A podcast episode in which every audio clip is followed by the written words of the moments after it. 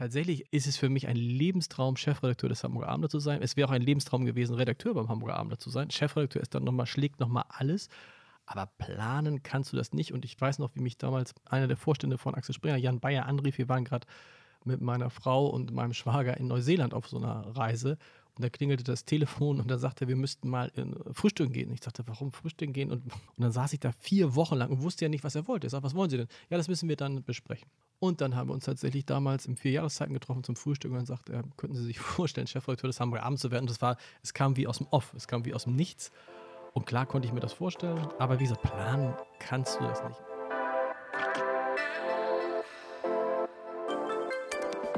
Moin und willkommen zu einer neuen Folge vom Hamburg Podcast. Wir stellen hier regelmäßig Hamburgerinnen und Hamburger vor, die eine spannende Geschichte zu erzählen haben und die unserer Meinung nach jeder in Hamburg kennen sollte.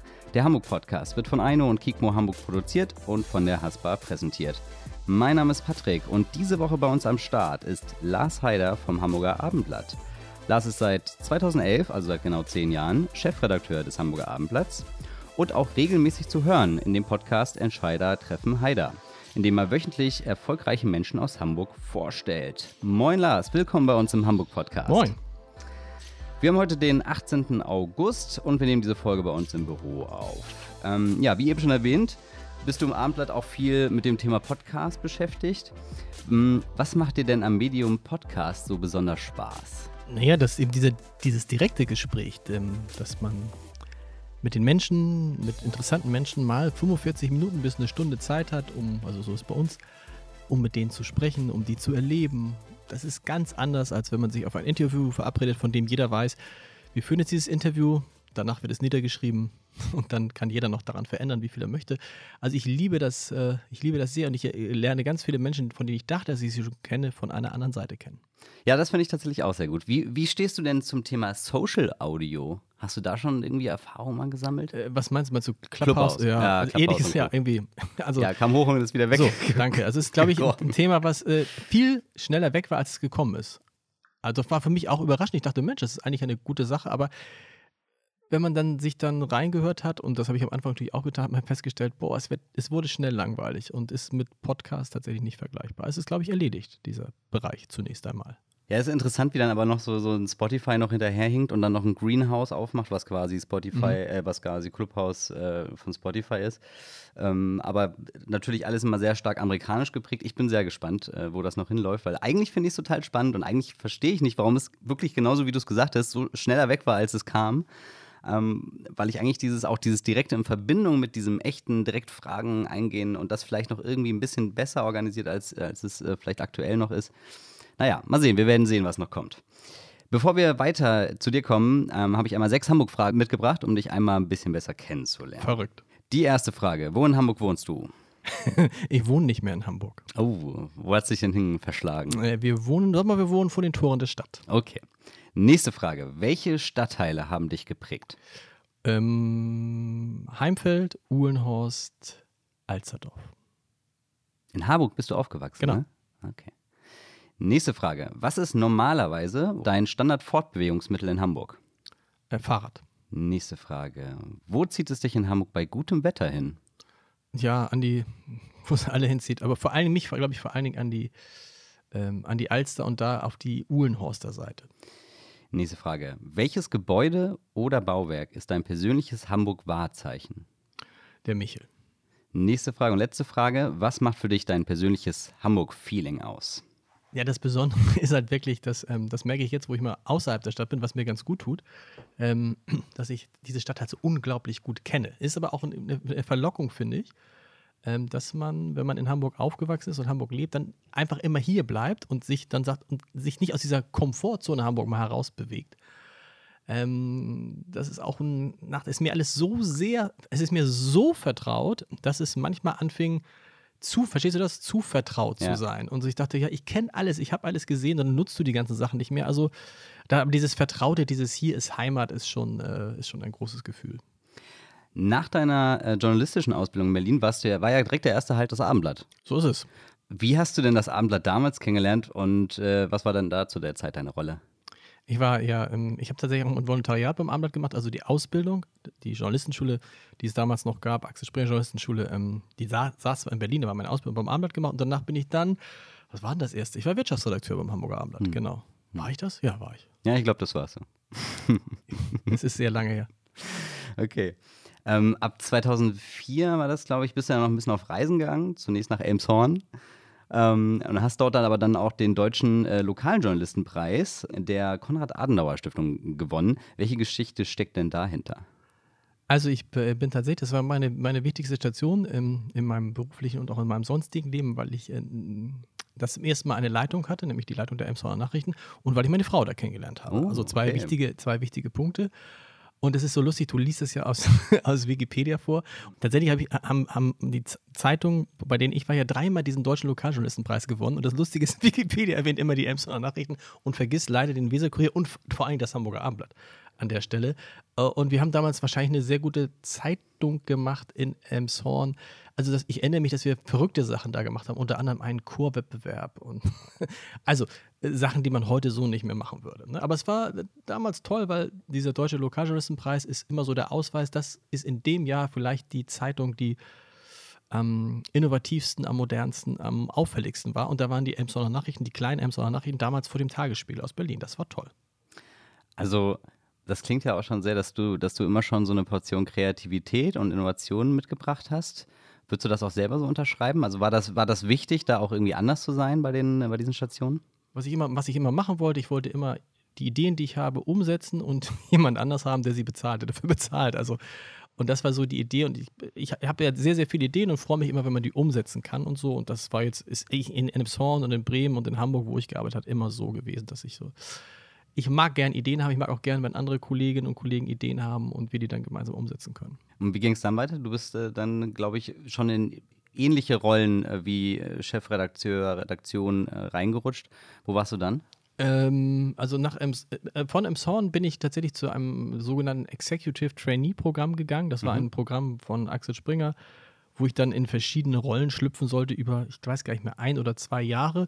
Das war allerdings relativ schnell beendet, dieses Programm, weil ich dann dort äh, äh, erst leitender Redakteur und dann stellvertretender Chefredakteur der Berliner Morgenpost geworden bin. So. Genau. Und ja, und dann bin ich von dort aus dann nach Bremen gegangen und dann nach Hamburg zurückgekehrt, zum Glück. Also stand irgendwie Hamburg für dich schon irgendwie so als Ziel irgendwo wieder fest oder hättest du dich auch ganz woanders Hätte auch. Also man, das kannst, das, ich finde, das kann man ja nie beeinflussen, wenn man so guckt, dass ich über, also ich war ja beim Abendblatt und bin dann vom Abendblatt weggegangen und wie groß war die Wahrscheinlichkeit, dass ich zum Abendblatt als Chefredakteur zurückkommen würde? Ganz gering. Und zwar über den Umweg Elmshorn, Berlin, Bremen. Also Hamburg, Elmshorn, Berlin, Bremen, Hamburg. Das irgendwie kann man nicht planen und tatsächlich äh, ist es für mich ein Lebenstraum, Chefredakteur des Hamburger Abendblatts zu sein. Es wäre auch ein Lebenstraum gewesen, Redakteur beim Hamburger Abendblatt zu sein. Chefredakteur ist dann nochmal, schlägt nochmal alles.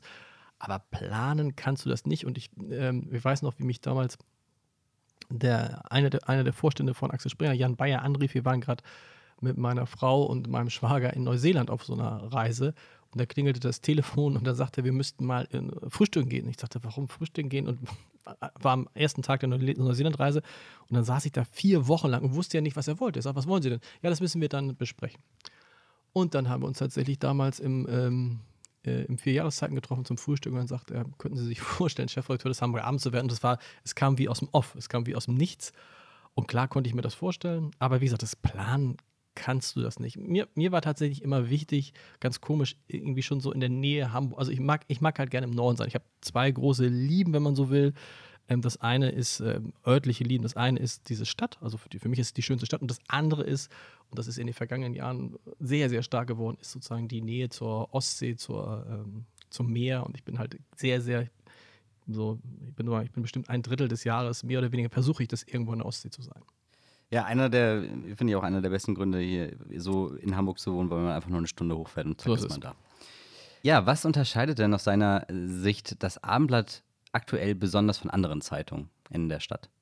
Ja gut, in der Stadt ist es ja immer relativ schwierig. Da ist ja gar nicht so viel. Kannst du auch größer so, gehen. So viel, so viel an anderen. Da ist es halt schwierig, uns mit Boulevardtiteln zu vergleichen. Insgesamt muss man das entscheiden, also das glaube ich, der, der Unterschied, den das Hamburger Abendblatt als Medium immer gegenüber an, allen anderen Medien hatte, ist halt die Stadt, über die man berichtet.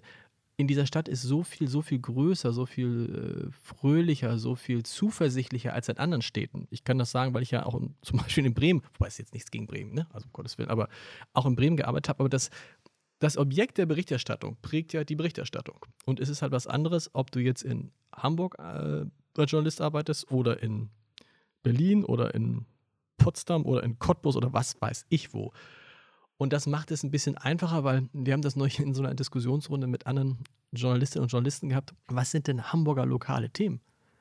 Die Elbphilharmonie, das ist für viele ein Riesenthema. Für uns ist es ein lokales Thema. Airbus ist ein lokaler Arbeitgeber. Ähm, der HSV, gut, ist ein lokaler Sportverein und so. Das ist, glaube ich, dieses, ähm, dieses Besondere und dieses, und das prägt das Abendblatt auch, dass das Abendblatt immer eine Zeitung war, die auch die schönen Dinge des Lebens gesehen hat, weil das Leben in dieser Stadt halt so schön ist.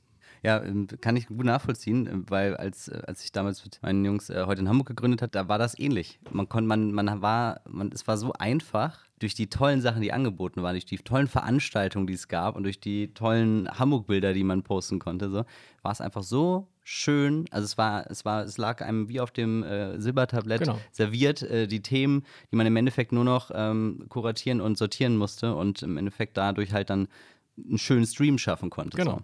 So. Ja, kann ich sehr gut nachvollziehen. Wie haben sich denn, also Zeitungen haben sich ja in den letzten Jahren eh stark verändert. Wie würdest du das so aus deiner Sicht beschreiben? So die letzten fünf Jahre, wie ist, wie ist da so die Situation für Verlage und Zeitungen? Ja, wie hat sich die verändert? Die Digitalisierung hat sich von einer vermeintlichen Bedrohung über eine Chance zu einem, ehrlich gesagt, Glücksfall entwickelt. Ja, also Wer hätte gedacht vor fünf Jahren, dass das Hamburg Abendblatt heute irgendwie 30 verschiedene Podcasts hat, von denen der beste im Moment äh, eine durchschnittliche Hörerzahl von 60.000 hat. Das ist schon irre. Hätte gedacht, dass wir mal Newsletter haben, die irgendwie mehr als 100.000 Leute erreichen? Hätte gedacht, dass wir auf dem Weg sind zu 100.000 Digitalabonnenten? Dass das alles selbstverständlich wird. Und die Möglichkeiten, die es da gibt, von Livestreams, äh, interaktiven Karten, das ganze Programm ist halt wirklich großartig. Und das hat sich total verändert. Da sind, natürlich ist das alles auch immer irgendwie anstrengend und da sind viele, ähm, viele Schwierigkeiten und aber am Ende ist das natürlich einfach äh, für das, was wir tun, viel, viel beglückender und erfüllender, als einfach einmal am Tag zu sagen, stopp, jetzt drucken wir alles und dann vorher, nachher geht, also vorher geht vieles, nachher geht nichts mehr. Ähm, das ist immer auch noch ein wichtiges, ich finde, das, das Hamburg Arbeit auf Papier ist auch für Hamburg wichtig und ist wirklich, also auch so ein kleines Wahrzeichen, gar keine Frage.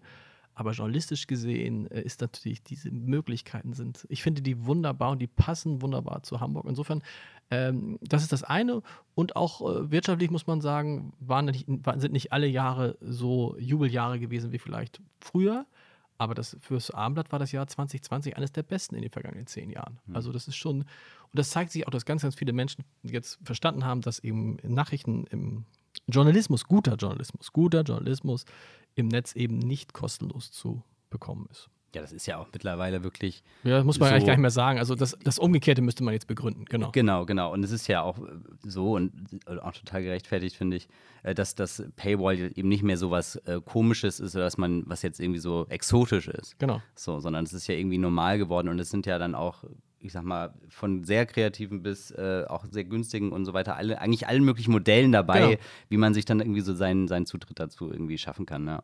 Als Chefredakteur vom Amtblatt hast du ja sicherlich auch ein gutes Gefühl für die Themen, die so die Hamburger ähm, bewegen. Sagen wir mal neben Corona. Mhm. Wobei das gerade abnimmt. Das Interesse an Corona ist interessant, ja. nimmt gerade ab, ja. Also wenn da jetzt nicht noch sowas kommt, wie jetzt aktuell diese 2G-Regel, dass also nur noch Genesene und Getestete, dass es zumindest die Option gibt, dass die in Restaurants, Kinos und Theater gehen, ist das Interesse nimmt deutlich ab. Also lustig. Also die Pandemie verschwindet so ein bisschen aus den Köpfen der Menschen, was wahrscheinlich auch damit zusammenhängt, dass sehr, sehr viele geimpft sind. Aber die Hauptthemen, das äh, Megathema ist natürlich alles rund um Immobilien. Das ist im Moment tatsächlich das, das große Thema. Hat hm. Corona da richtig was bewegt? Also noch nee, es war, es war schon vorher so. Und es wird natürlich, dadurch, dass sich jetzt viele die Frage stellen, lohnt sich ein Immobilienkauf in Hamburg zum Beispiel noch? Ähm, dass wir neulich ähm, Experten hatten gesagt, mh, hm, es droht ein Rückschlag von bis zu 47 Prozent bei Immobilien. Die Frage ist, wo kann ich Immobilien haben? Also es betrifft nicht nur Hamburg, das geht weiter in diesem, was, was noch mit Sachen Immobilien noch nachgefragter ist, ist die Frage, was ist mit Ferienhäusern an Nord- und Ostsee? Also das sind Texte, da reden wir über 40, 50, 60, 70.000 Menschen, die das lesen. und teilweise auch 40, 50 Menschen, die daraufhin Abos abschließen. Also das ist, das, das ist ein großes Thema. Was jetzt wieder kommt, sind so die ganzen Kulturveranstaltungen. Wir staunen ja, wie viele Menschen sich für Kritiken interessieren, also für Theaterkritiken, Konzertkritiken. Das ist ein großes Thema. Schulen immer stärker. Also eine Zeit lang war Schulen gar nicht so wichtig, wird immer wichtiger jetzt, weil offensichtlich ja es viel mehr Kinder gibt in Hamburg und viel mehr Eltern, die in die richtige Schule suchen. Jetzt auch nach durch Corona ja auch nochmal wieder. Genau, also das sind so, das sind so die, das sind wirklich so drei große hm. Themenbereiche. Hm. Ja, beim Thema Wohnen äh, kann ich auch immer noch immer nur wieder einen Tipp geben. Auch die Haspa, die ja auch hinter Eino und Kikmo steht und hinter dem Hamburg-Podcast, hat da ja auch ein Angebot, das tatsächlich sehr praktisch ist, nämlich dieser Haspa Heimvorteil. Man, es ist ja oft dann so, Wohnungsmarkt, du hast es geschrieben, es ist sehr heiß umkämpft. Die Leute stehen dann da in, in Scharen vor, den, äh, vor dem Makler oder vor dem Verkäufer und wollen sozusagen dann die Zusage haben und äh, dann ist irgendwie dann doch immer irgendeiner schneller. Und für so einen Fall gibt es dann ja dieses Angebot, dass man eben mit seiner Haspa so einen äh, den möglichen Finanzierungsrahmen absteckt, dann so eine Art Bestätigung bekommt und dann halt dann auch da äh, ja zu der Wohnung oder zum Haus gehen kann und dem Verkäufer sagen kann, hey hier, ich habe hier die schriftliche Bestätigung, ich kann es kaufen und so. Auf jeden Fall eine sehr äh, smarte Sache. Und Wohnen ist ja, also ich, ich kann es in meinem Freundes- und Bekanntenkreis auch nur immer wieder merken. Ein Freund sucht seit gefühlt drei Jahren äh, akribisch ein Haus, ist bereit, in jede Ecke Hamburgs äh, zu ziehen und äh, schaut sich ständig alles an und ähm, findet einfach immer nie genau das, was interessiert. Und das ist natürlich dann auch was, was sicherlich thematisch dann halt auch einiges auslöst in den Köpfen in Hamburg. Man muss, glaube ich, das, aber das ist eine Sache, die geht ja jetzt schon los. Man muss dann ähm, Hamburg wahrscheinlich auch nochmal anders denken. Ich habe auch vor vier, fünf Jahren immer gedacht, oh, dieses ewige Gerede von der Metropolregion, weil es so wenig greifbar ist und weil es unemotional ist. Was ist die Metropolregion? Aber die Wahrheit ist ja, ähm, das, was wir als Abendblatt, was unser Kernmarkt ist, das betrifft ja nicht nur Hamburg, sondern das betrifft halt mindestens die Kreise drumherum. Also wir reden über die Kreise Stormann, äh, Segeberg, Pinneberg. Norderstedt ist komischerweise ein schleswig-holsteinisches, äh, gehört zu Schleswig-Holstein hat aber eine Hamburger Vorwahl. Also ist, ne, und was ist, mir muss einer mal erklären, was genau der Unterschied ist zwischen Schnelsen und Halzenbeck, die direkt gegenüber wohnen.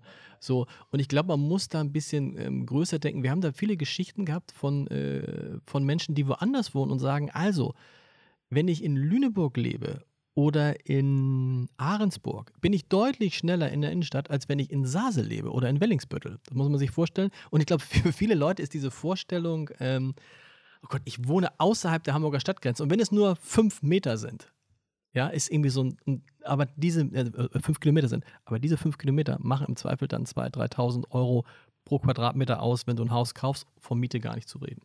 Ja.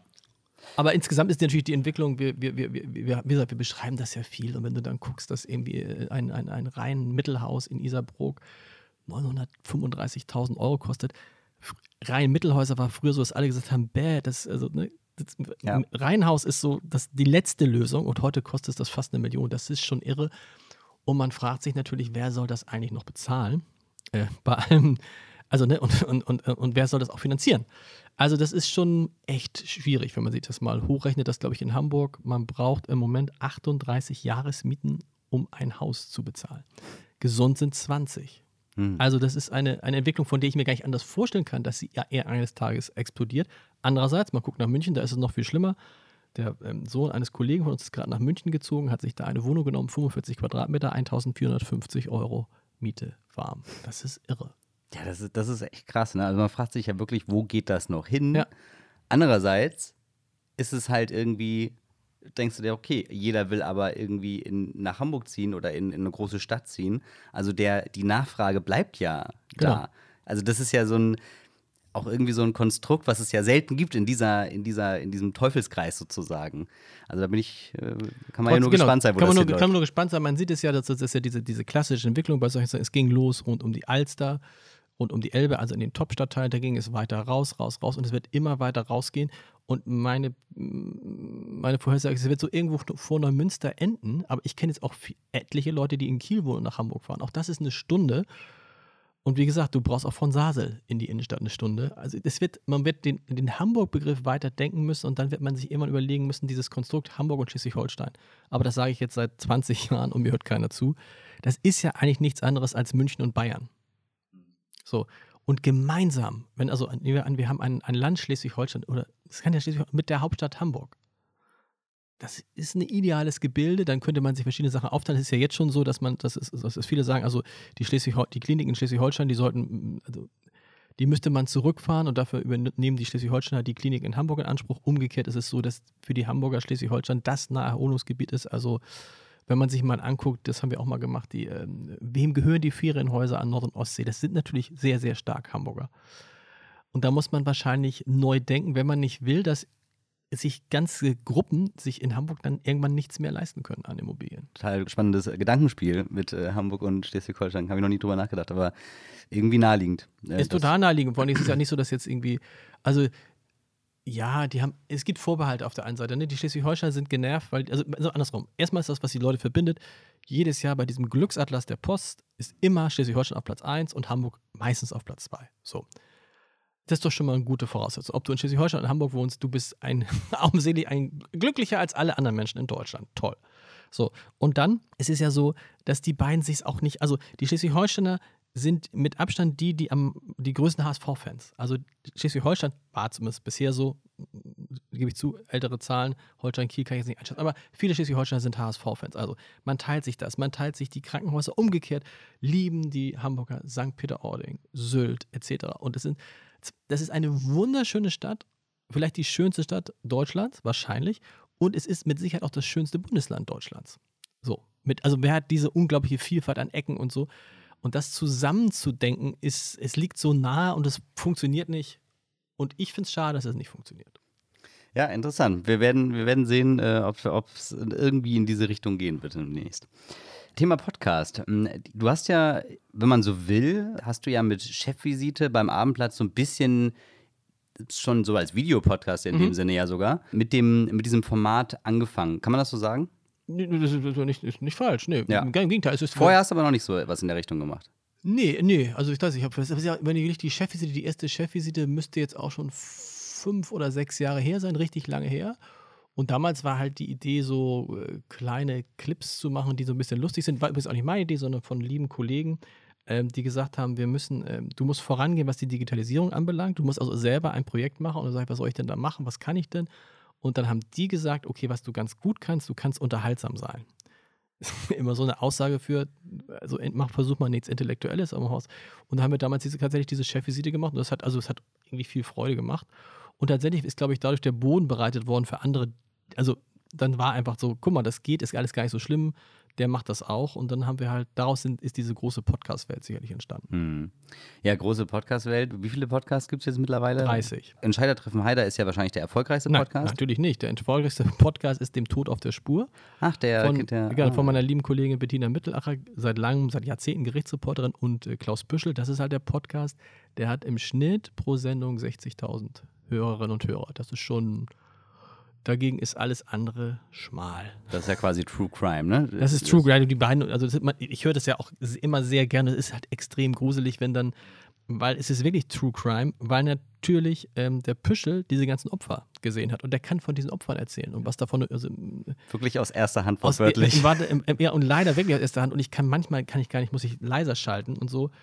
Ja, also das ist mit, mit Abstand. Äh, aber die anderen sind, also wir, es geht ja nicht immer um die um die Gesamtzahl. Also wir haben einen, einen schönen Podcast, an dem ich auch mitmachen darf. Ähm, Vier Flaschen heißt er, ein Podcast, wo wir Weine trinken und da kommen wir vielleicht so auf 8000 Zuhörerinnen und Zuhörer. Das ist aber für den Bereich Wein gar nicht so schlecht, so, ne, weil so viele Menschen trinken gar nicht Weine, schon gar nicht Weine, wie wir sie da probieren. Das sind nämlich so Weine, die über 10 Euro zumindest kosten und so. Und so, also ich finde, so haben jeder, jeder Podcast hat so seine ähm, Berechtigung und wir versuchen das ja auch immer mit allen anderen Kanälen zu verbinden. Wir machen auch als es noch ging, Veranstaltungen dazu. Ähm, wir haben zum Beispiel beim Wein-Podcast Online-Weinverkostung gemacht. Ähm, vieles findet im Blatt auch statt, findet auf abendblatt.de statt. Und macht, ist mein Eindruck, den Kolleginnen und Kollegen total Spaß, denn fast alle dieser 30 Podcasts kommen aus der Redaktion. Das heißt, kommen Leute und sagen, ich möchte gerne diesen Podcast machen. Und dann sage ich, ja, mach, guck, probieren wir mal aus, wie es geht. Und dann machen die das. Und das das hat uns in Sachen Digitalisierung einen so unglaublichen Schub gebracht, wenn man gesehen hat, genau gesehen hat, was heißt eigentlich Digitalisierung. Digitalisierung heißt halt tatsächlich ganz andere Verbreitungskanäle. Ja, und wie du ja am Anfang schon gesagt hast, Podcast äh, bietet halt natürlich halt auch total viel Neues, viel kreativen Raum, den man befüllen kann, viel Direktheit Mhm. und alles. Man kann es einfach mal schnell ausprobieren. Mikrofon hingestellt, äh, Konzept überlegt und zack, äh, los Genau. geht's. So. Und das ist natürlich das Schöne so bei so einem Medium, man kann sich halt schnell verändern, man kann schnell austesten, man kann schnell schauen, okay, die Richtung oder die Richtung und einfach dann äh, so weiterlaufen. Ihr macht ja auch viel, muss man ja auch sagen, also viele der Podcasts oder einige der Podcasts sind ja auch in Kooperation mit, Genau. mit äh, lokalen ähm, Unternehmen wie Museen zum Beispiel. Genau. Kamen, kamen die auf euch zu oder ist das irgendwie Teils, eine teils. Also das Kooperation? ist bewusst gewesen, dass ich, dass ich insgesamt gesagt habe, ich möchte als Hamburger Abendblatt viel stärker mit anderen Leuten was ausprobieren in dieser neuen Welt. So, und wenn dann, ich weiß zum Beispiel gar nicht, wie der Podcast mit der Kunsthalle entstanden ist, aber ich glaube, da kam die Idee, die hätten auch gern einen Podcast und wir haben doch die Erfahrung mit dem Podcast, kann man da nicht was zusammen machen? Und das auszuprobieren in vielen Bereichen, au- auszuprobieren, was mit, mit, mit Partnern, ganz wichtig, dann immer zu sagen, ja, das ist jetzt aber auch ein gemeinsamer Podcast. Also es ist jetzt kein Podcast, wo das Hamburger Abendblatt die journalistische Hoheit hat, sondern das entscheiden wir ähm, dann gemeinsam, zum Beispiel mit der Kunsthalle oder das Gespräch, was ich mit dem Unipräsidenten äh, habe, einmal die Woche. So, aber ich finde das gut, wenn man echt extrem viel voneinander lernen kann. Egal, ob es jetzt mit sowas ist oder wir haben auch mal ein großes Projekt mit der Bürgerstiftung Hamburg gemacht. Ähm, es muss halt nur, wenn man, da, wenn man das macht, muss man klar sagen, so ist es und das ist unser gemeinsames Ding. Aber es ist tatsächlich die, es ist die Minderheit. Es sind, glaube ich, vier oder fünf, die wir gemeinsam machen und 25 sind eigene. Okay. Und macht ihr das auch so ein bisschen, also setzt ihr euch da einen Plan und sagt, okay, wir probieren das jetzt mal ein Jahr aus oder ein halbes Jahr und dann stellen wir den nochmal auf die, auf die Waage und entscheiden nochmal, ob wir das weitermachen? oder Ja, wie geht genau. Also wir lassen erstmal jedem Podcast viel Zeit aus der Erfahrung heraus, weil wir mal einen Podcast zu früh aufgehört haben und der dann schoss dann sozusagen mit den Folgen, die es gab, in die äh, Top 50 bei Spotify und es gab ihn nicht mehr. Ähm, also wir lassen dem Podcast viel Zeit und gucken dann, also mir ist immer wichtig, dass es eine Entwicklung gibt, dass es eine Entwicklung nach oben gibt. Wie stark die jetzt ist und was mir jetzt einem genau die Zahlen sagen. Und du sagst, äh, sind es jetzt 500 Leute, die das hören? Sind es 4000 Leute, die das hören? Sind es 60.000 Leute, die das hören? Ähm, haben die Leute noch Spaß daran? Bringt es uns auf anderer, bringt es uns neue Kunden? Kommen wir in Zielgruppen, in die wir sonst nicht reinkommen? Ähm, das, ist, das ist dann wichtig. Und auch noch ein bisschen gucken, also kann man die Inhalte, die man da generiert, auch noch für andere Sachen verwenden. Was man übrigens auch, was ich auch feststelle, ist, dass das Interesse ähm, vieler interessanter Menschen an einem Podcast teilzunehmen viel größer ist als einem normalen Interview. Also ähm, gerade bevor ich jetzt hierher kam, äh, hatte ich einen Anruf aus dem Büro von Jens Spahn, der gern äh, in einen unserer Podcasts kommen möchte. Ist das auch Bundestagswahl? Stimmt auch. Aber Ja. selbstverständlich ist das alles nicht. Nee. Und äh, das ist früher so ein Interview. Die, die, Leute, die Leute haben auch echt Spaß bei dem Podcast. Es passiert ganz oft, dass sie hinterher sagen: Mensch, das hat mir Spaß gemacht, vielen Dank. Und sagen: Wie, die Stunde ist schon vorbei. Und äh, deshalb ist dieses äh, Medium so ein besonderes. Ja, auch gerade, also jetzt nochmal auf, auf die Abendblatt-Themen äh, oder auf die Abendblatt-Podcast, da ist ja auch besonders das äh, Thema Tiefe dann ja auch schön, ne? Dass man ja halt dann auch so, ob es jetzt dann schon True Crime ist, äh, anst- man hat dann die möglicherweise auch die Berichte oder die, die Artikel im, im Abendblatt Genau. ähm, selbst, aber man kann ja in so eine Folge halt viel tiefer einsteigen und viel detaillierter werden. So. Und ich glaube auch das, um jetzt mal zum Beispiel äh, Thema oder mit dem Beispiel äh, Jens Spahn, ist es ja dann auch so, dass, dass es halt auch viel interessanter ist oder viel einfacher ist, ja einen Podcast einfach mal nebenbei zu hören. So, ne? Also Genau. ich, wie viele äh, hören, hören das auf dem Weg zur Arbeit ähm, irgendwie nebenbei oder, oder wenn sie, wenn sie halt, ähm, ja, wenn sie einfach einen Spaziergang machen und man braucht einfach nicht auf das Display gucken. Einen Artikel muss man lesen. Long Genau. Read ist anstrengend. Ja. Und äh, das ist ja auch so eine, ich vergleiche es manchmal mit dem, mit dem Hype von Sprachnachrichten. Also für mich ist es völlig selbsterklärend, warum Sprachnachrichten so abgefeiert werden. Musst du nicht aufschreiben. So, ja, und äh, so. Und ich verstehe auf der anderen Seite natürlich auch, ja, boah, fünf Minuten muss ich mir jetzt anhören, so. Ähm, so ne, klar, aber, ich, aber im Sinne von, im Grunde kann man halt auf Play drücken und wenn man jetzt nicht irgend, also wenn da jetzt natürlich fünf Minuten und keine Aussage, dann ist das natürlich ein bisschen langweilig. Aber so im Grunde versteht man das halt. Es muss Genau. immer einfacher, schneller und einfach konsumierbarer werden. Genau, deshalb ist es jetzt auch so, dass es auch möglich ist, also alles, was auf abendblatt.de äh, zu sehen ist, kann man sich auch einfach auch vorlesen lassen. Und man wird sich künftig einfach so eine, man sagt, okay, diese sechs Texte interessieren mich, dann kann man sich daraus eine Playlist zusammenstellen, quasi so einen eigenen Podcast und kann sich dann das Wichtigste anhören. Das war ja vor allem die, unsere Idee, wenn Hören das neue Lesen ist, und daran glaube ich fest, dann eine, muss eine Tageszeitung unbedingt auch einen großen Podcast-Format haben. Und wir haben ja so eine eigene Audio-App, das heißt unser eigenes ähm, Abendblatt-Radioprogramm, kann man sich runterladen und dann kann man sich halt jede App, äh, jedes Podcast, der neu kommt, wird da sofort, erscheint er sofort, kann man sich anhören und dann kannst du ihn den ganzen Tag nur äh, Abendblatt-Podcast hören. Was, ja, muss, kann man machen, aber doch, eigentlich schon. Und die Artikel, werden die dann von den Redakteuren auch vorgelesen? Nein, nein, nein, das läuft alles über äh, künstliche Intelligenz, also über einen Algorithmus, der sich aber heute, ich habe heute gerade in der Tankstelle ähm, so eine Radiosendung gehört, ich weiß nicht, welche das war, da hörte, da hörte man es, weil es die gleiche Stimme war, habe ich gedacht, krass, die nutzen das auch. In einem Radio hat ein, ein, ein, ein Roboter die Nachrichten vorgelesen. Und ich habe es nur gehört, weil es die Stimme war, die wir auch benutzen. Du, wenn, du merkst es nicht, es hört sich an wie eine komplett menschliche Stimme. Und es wird ja jetzt immer besser, dass sozusagen die, diese Stimmen fangen jetzt an, man kann auch sagen, es ist gruselig, die könnten theoretisch auch Emotionen mit transportieren. Also es gibt jetzt Algorithmen, die können Filme vertonen und wenn da einer sagt, ah, ich liebe dich, also ah, I love you, dann macht er auf, auf Deutsch, übersetzt es auf Deutsch und sagt, ich liebe dich. Mit diesem ganzen, das ist schon irre. Und das ist natürlich toll, wenn du das Abendblatt vorlesen kannst, lassen kannst und zwar so, wie du es möchtest. Das ist schon, äh, schon irrer Fortschritt. Ich finde sowas super spannend. Ich bin total der Fan von sowas und, und würde es ähm, und feiere das allein schon, das auszuprobieren. Mhm. Aber ich frage mich bei solchen Sachen dann, gerade jetzt auch bei dem Beispiel, also irgendwie ist es ja cool, dass es so, dass es so echt dann rüberkommt, dass mhm. man es wirklich so echt sich vorlesen äh, lassen kann und dass, es, dass man im Endeffekt den Unterschied ja eigentlich nicht merkt. Andererseits wäre es ja aber eigentlich auch ganz cool, wenn man jetzt zum Beispiel auch, ich sag mal, so einen Lieblingsredakteur hat beim Abendblatt, ähm, dem man, von dem man gerne die Artikel liest, den dann halt auch in echt zu hören. Gibt es auch, das gibt es tatsächlich auch. Also wir haben zum Beispiel eine Kolumnistin, Annabel Beermann, die eine wunderbare Kolumne schreibt, letztendlich über ihr Leben und die die Geschichten ähm, auch immer vorliest. Das heißt, die kann man sich auch vorlesen. Oder ein anderer Kollege, Jörg Riefenstahl, der dann Geschichten von anderen Kollegen vorliest. Das gibt es auch alles. Wenn man natürlich, aber ich weiß nicht, wie viele Texte wir pro Tag veröffentlichen, lass es irgendwas zwischen 500 und 800 sein. Wenn jetzt jeder Kollege noch seinen eigenen Text einlesen ja, würde, klar. So, aber die, die Idee ist da, natürlich, und wir, wir nutzen das auch. Und man kann ja viele, viele Kollegen in ihren eigenen Podcasts hören. Hm.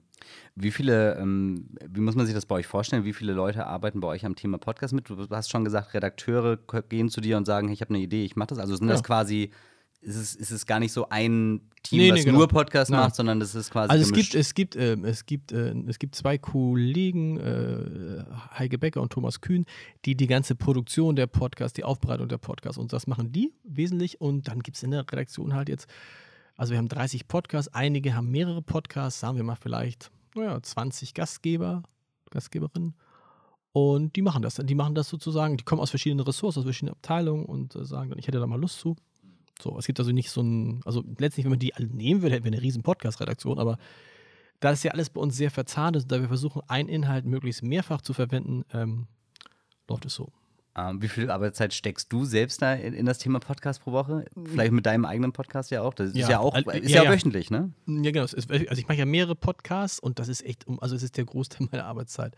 Also ein Großteil, aber ein größerer Teil meiner Arbeitszeit ist Podcast, weil ich mache auch den täglichen Podcast immer selber. Dann hören immerhin die Leute, wie du sagst, können immerhin die Stimme des Chefredakteurs hören, wenn sie das denn mögen. Ähm, ich mache Entscheidertreffen Heider einmal die Woche. Ich habe alle zwei, alle jede Woche einen Kunstpodcast. Ich habe einen Podcast mit dem Unipräsidenten. Wir haben alle zwei Wochen den Wein-Podcast. Also äh, ich sitze jetzt hier auch noch. Also, und ihr sitzt auch noch in anderen Podcasts. Immer und dann, also ich mache ich mach viel in, in, in dem Bereich, ja. Mhm. Weil es mir halt großen Spaß macht. Jeder sollte bei uns, das ist ganz wichtig, jeder sollte bei uns das machen, was ihm am meisten Spaß macht und was er am besten kann. Oder was er ganz gut kann. Wenn du so in die Podcast-Zukunft blickst, so siehst du da schon neue Sterne am Himmel. Social Audio haben wir ja schon direkt abgewählt, beziehungsweise warten mal ab, bis da, ob da nochmal was kommt. Aber so ich, also Beispiel, jetzt ist es ja zum Beispiel so, Apple und Spotify führen ihre Bezahlmodelle ein. Mhm. Du hast jetzt gerade auch erklärt, du hast, ihr habt ja auch eine eigene App, in der ihr im Endeffekt Pod genau. eure Podcasts präsentiert. Ähm, glaubst du, solche, solche Modelle wie solche Abo-Modelle jetzt auch auf den großen Plattformen sind dann so die, das nächste große Ding oder siehst du das noch nicht so richtig kommen? Weiß ich nicht, habe ich mir jetzt auch nicht so. Man weiß, man, man denkt ja immer, ne, siehe Clubhouse, denkt, oh, das ist das nächste und dann ist man, stürzt man sich davor rein und ist enttäuscht. Ich weiß es nicht. Mal gucken, was kommt. Und ich glaube, wichtig ist für uns jetzt erstmal, dass, ähm, wenn da was kommt, dass wir dabei sind. Und dass wir, wir sind früh dabei und wir müssen jetzt, viele andere, ich habe es jetzt neulich von einem großen deutschen Verlag gehört, dass die jetzt eine Audio-Unit aufbauen, wo du denkst, alle Achtung, 2021, immerhin. Und äh, da ist so, ich glaube ja viel an die Verknüpfung ähm, von Audio und Video auch. Also das, diese ganzen Audio-Podcasts. Das wäre die nächste Frage. Warum sollen die nicht mit auch als Videos funktionieren? Gar keine Frage. Und aber am Ende geht es ja echt darum, was passiert da eigentlich drin? Also nicht nur, also was, was macht er? Ist das, ist das echt interessant? Und da erlebt man ja die, die verrücktesten Dinge, die funktionieren und auch viele Dinge, die nicht funktionieren. Ich meine, bei Chefvisite war es ja auch schon so. Es war ja quasi ein Videopodcast. Und, genau. und Spotify experimentiert ja noch ganz verhalten in Deutschland, aber schon stark in, äh, in Amerika ja damit rum, dass, die, dass du dann einfach in deiner Spotify-App quasi dann immer so gegenschnittmäßig immer den, den Sprecher und den, den Genau. Interviewpartner siehst. Hast du ja heute schon mit, mit äh, Zoom, kannst du das ja machen. Da ist es ja, da, wir haben viele Podcasts in der, in der, in der Corona-Zeit, in dem Lockdown äh, darüber aufgenommen und dann siehst du halt, wie wir da zum Beispiel einen Wein trinken und so. Das ist halt sicherlich auch, und das gucken dann auch irgendwie in der Spitze 4.000, 5.000 Leute. Also klar, aber natürlich sowas wie, ähm, das ist dann, es wird sicherlich auch wieder aufwendiger werden, ne? also dass man so eine Art Hörspiele macht, also True Crime Hörspiele, wo dann Menschen erzählen, die dabei gewesen sind, wie es gewesen ist und so. Das ist natürlich toll, das kannst du dann auch filmen und das ist da, äh, also diese Kombi Video und Audio ist, äh, da kommt sicherlich noch vieles. Ja, ich bin auch sehr gespannt. Äh, Gerade videotechnisch bin, bin ich, ist es, ist es echt witzig. Man, für viele war ja der Grund, Podcast zu machen, weil man eben Video erstmal ausklammern konnte. Man konnte so erstmal sagen, okay, das brauchen wir nicht, dann brauchen wir es nicht schneiden, dann brauchen wir es irgendwie nicht hübsch machen, in Anführungsstrichen. Aber war das der Grund? Ist nicht der Grund, dass du wirklich, dass du es nebenbei machen kannst? Weil ein Video kannst du auch nicht nebenbei gucken. Also du kannst es gibt, glaube ich, mehrere Gründe am Ende. Aber ich glaube Ja. schon, also bei Podcast, klar, das nebenbei Das hören ist das ist, große ist Nebenbei. Das ist das ja. Riesen. Also äh, wenn- ich weiß nicht, ich kenne quasi kaum noch Leute, die im Auto Radio hören. Stimmt natürlich nicht. Ich kenne auch Leute, die im Auto Radio hören. Aber ich selber stelle mal fest, ich gehe ins Auto, schmeiße einen Podcast an und fertig. So. Und ich, alle Leute, die ich kenne, die Kinder haben, die mit Kindern spazieren gehen, die joggen gehen. Das ist ja so lustig, da musst du ja auch immer bei jedem Podcast darauf achten, dass die Länge ungefähr dieselbe ist, weil es gibt ja Leute, die stellen ihr, also nicht ihr Leben, aber das, was sie dann tun. Zum Beispiel, die sagen, ich laufe 45 Minuten. Wenn dann der Podcast 1,10 ist oder 25 Minuten sind, sagen sie, hä, was mache ich denn jetzt? So, deshalb, also tatsächlich passiert und deshalb, also das, das, dieses Nebenbei ist halt, und dieses Nebenbei und dieses Unangestrengte. Video geht halt erstens nicht nebenbei, ganz unangestrengt ist es auch nicht. Also, und dann guckst du es ja, ich weiß nicht, wie du äh, guckst, ich gucke fast alles, was ich äh, gucke, auf dem Handy. Hm. Ist so mittelentspannt, finde ich. Das ist natürlich, und das ist alles, all, all das sind große Vorteile vom Audio. Ja, bin ich, bin ich auch voll bei dir. Ähm, nur ich glaube, so die jüngere Generation, die sind halt auch sehr so YouTube-lastig halt unterwegs. Und das ist natürlich die Frage, ob es dann so interessant ist, ob man einfach nur zwei, ne, also quasi immer nur Gegenschnitt, Gegenschnitt äh, sozusagen. Der, genau, das ist so interessant, das ist die zweite, So, genau. aber, der, der, aber es ist halt eben so dieses Ding, ne? genauso wie halt da auch, ich sag mal, in jüngeren Generationen halt so äh, Videotelefonie halt einfach super gehypt Ja. ist. So. Die wollen es halt einfach sehen. So, die verstehen nicht, warum brauche ich. Das ist ja wie äh, ne, 2000 äh, oder 1998, wo ich irgendwie nur telefonieren konnte so und kein Video hatte. So und wenn man halt alles haben kann, dann wollen sie auch alles. Das ist dann so ein bisschen so der so und da war natürlich bei uns so ein bisschen so der Gedanke, hm, machst du halt dann auch Video, aber dann musst du halt eben, ne, dann ist die Frage, ist es überhaupt spannend genug? Dann muss es aber auch hübsch sein. und du musst ja dann auch, auch auffahren. Das muss dann auch, das ist, Genau. ich finde, das ist genau Es muss auch hoch, also muss wirklich hohe Qualität haben. Genau. Bei Podcasts ist es auch wichtig, dass du wirklich eine gute Sprachqualität Genau. hast, aber bei Film ist es nochmal wichtiger. Also beides, finde ich bei beiden sozusagen, in dem Moment, wo ein Podcast, das war jetzt in dieser, in dieser, das sieht man ja immer bei den Bewertungen dann bei Apple, ähm, haben wir auch bei vielen Podcasts einfach sch- schlechtere Bewertungen dafür gekriegt, dass die Qualität nicht so gut war. Hm, ja. Stichwort, Das also wir haben geht es schnell, ja. mit, wir haben es mit Ringer probiert, das war dann aber auch nicht so toll, äh, zuletzt mit Zoom. Aber ja, und dann hast du natürlich, die Qualität ist natürlich, wenn du im Studio sitzen kannst, aber es war halt schlicht nicht möglich. Ja, ja. Ja, hatten wir auch. Ich Genau. habe per Telefon die Leute angerufen und Genau. hatte dann dieses übliche, also das war mein Modus am Ende, äh, FaceTime, wenn es möglich war, dann Mhm. hat man noch eine bisschen bessere Qualität gehabt. Ja, und sonst halt äh, Anruf und dann hast du halt einfach diese Telefonqualität, wo einfach äh, du so einen kleinen Frequenzbereich hast, dass es sich Genau. einfach schrecklich anhört. Genau. Das ist einfach so. Lars, vielen Dank für das spannende Gespräch. Gerne. Ähm, hat mich sehr gefreut. Äh, Du hast jetzt das letzte Wort. Vielen Dank. Gut, dass ich dir das nicht gesagt habe vorher. Nee, was, nee, was sagen wir? Was heißt das letzte Wort? Ein Wort? Tschüss. Oder was soll man, was soll man dann sagen? Nee. Du kannst sagen, hört mal den und den Podcast, weil der ist gerade neu oder solche Sachen. Also, nee, das ist ja. Ja, also ich, ich, ich, ich, möchte immer, also ich, die Leute, ganz ehrlich, ähm, vier Flaschen ist wirklich ein schön, ist wirklich ein lustiger Podcast, weil, ähm, weil ich es auch interessant, also ich, ich bin jemand, als ich damit angefangen habe, der immer dachte, also der sich zwar für Wein interessierte, aber in Wahrheit immer irgendwie Grauburgunder getrunken habe, so viel und sah, oh, Grauburgunder, das ist ja das Größte. Und das ist so, diese Welt der Weine ist so faszinierend. Und es ist so schade, wenn man beim Grauburgunder anfängt und beim Grauburgunder stehen bleibt, weil in Wahrheit ist das die langweiligste Rebsorte und der langweiligste Wein. Und da ist so viel, da passieren so viele Dinge mit einem und man schmeckt, also man schmeckt, man schmeckt von, von Granatapfel über Pfirsich, über Rauch bis hin zu, Entschuldigung, Katzenurin. Ist alles da drin nicht im Geschmack, sondern in, im, im, beim Riechen und so. Und diese Welt ist ähm, faszinierend ähm, und deshalb ähm, macht euch, wenn ihr Lust habt, macht euch auf die Reise. Wenn ihr Weine gern mögt, trinkt lieber, ehrlich gesagt, lieber einen guten Wein, eine Flasche guten Wein als drei Flaschen schlechten Wein. Und das versuchen wir gerade mit äh, vier Flaschen, wo wir halt Weine trinken, über, probieren, über 10, 15 Euro. Und diese Welt ist faszinierend und die Leute, die daran beteiligt sind, sind faszinierende Menschen. Man erfährt viel über Weine, man erfährt über Klimawandel. Und deshalb, was war das? Ich soll nur ein, ähm, ein Wort sagen. Prost. ja, das klingt gut. Dann, dann verlinken wir doch einfach mal den Podcast direkt in der Folgenbeschreibung und dann können wir cool. kann, können die, die Hörer äh, sich doch, doch mal gleich auf die Reise zur, zur nächsten Folge machen. Ja, vielen Dank, Lars, für dieses schöne, spannende Gespräch. In der Folgenbeschreibung findet ihr die Links zur Folge. Wer diesen Podcast noch nicht auf Spotify oder Apple Podcasts abonniert hat, der darf dies jetzt gerne nochmal tun. Und wer möchte, kann diese Folge natürlich auch gerne an Freunde oder Familie weiterleiten. Das war's von uns. Vielen Dank fürs Zuhören.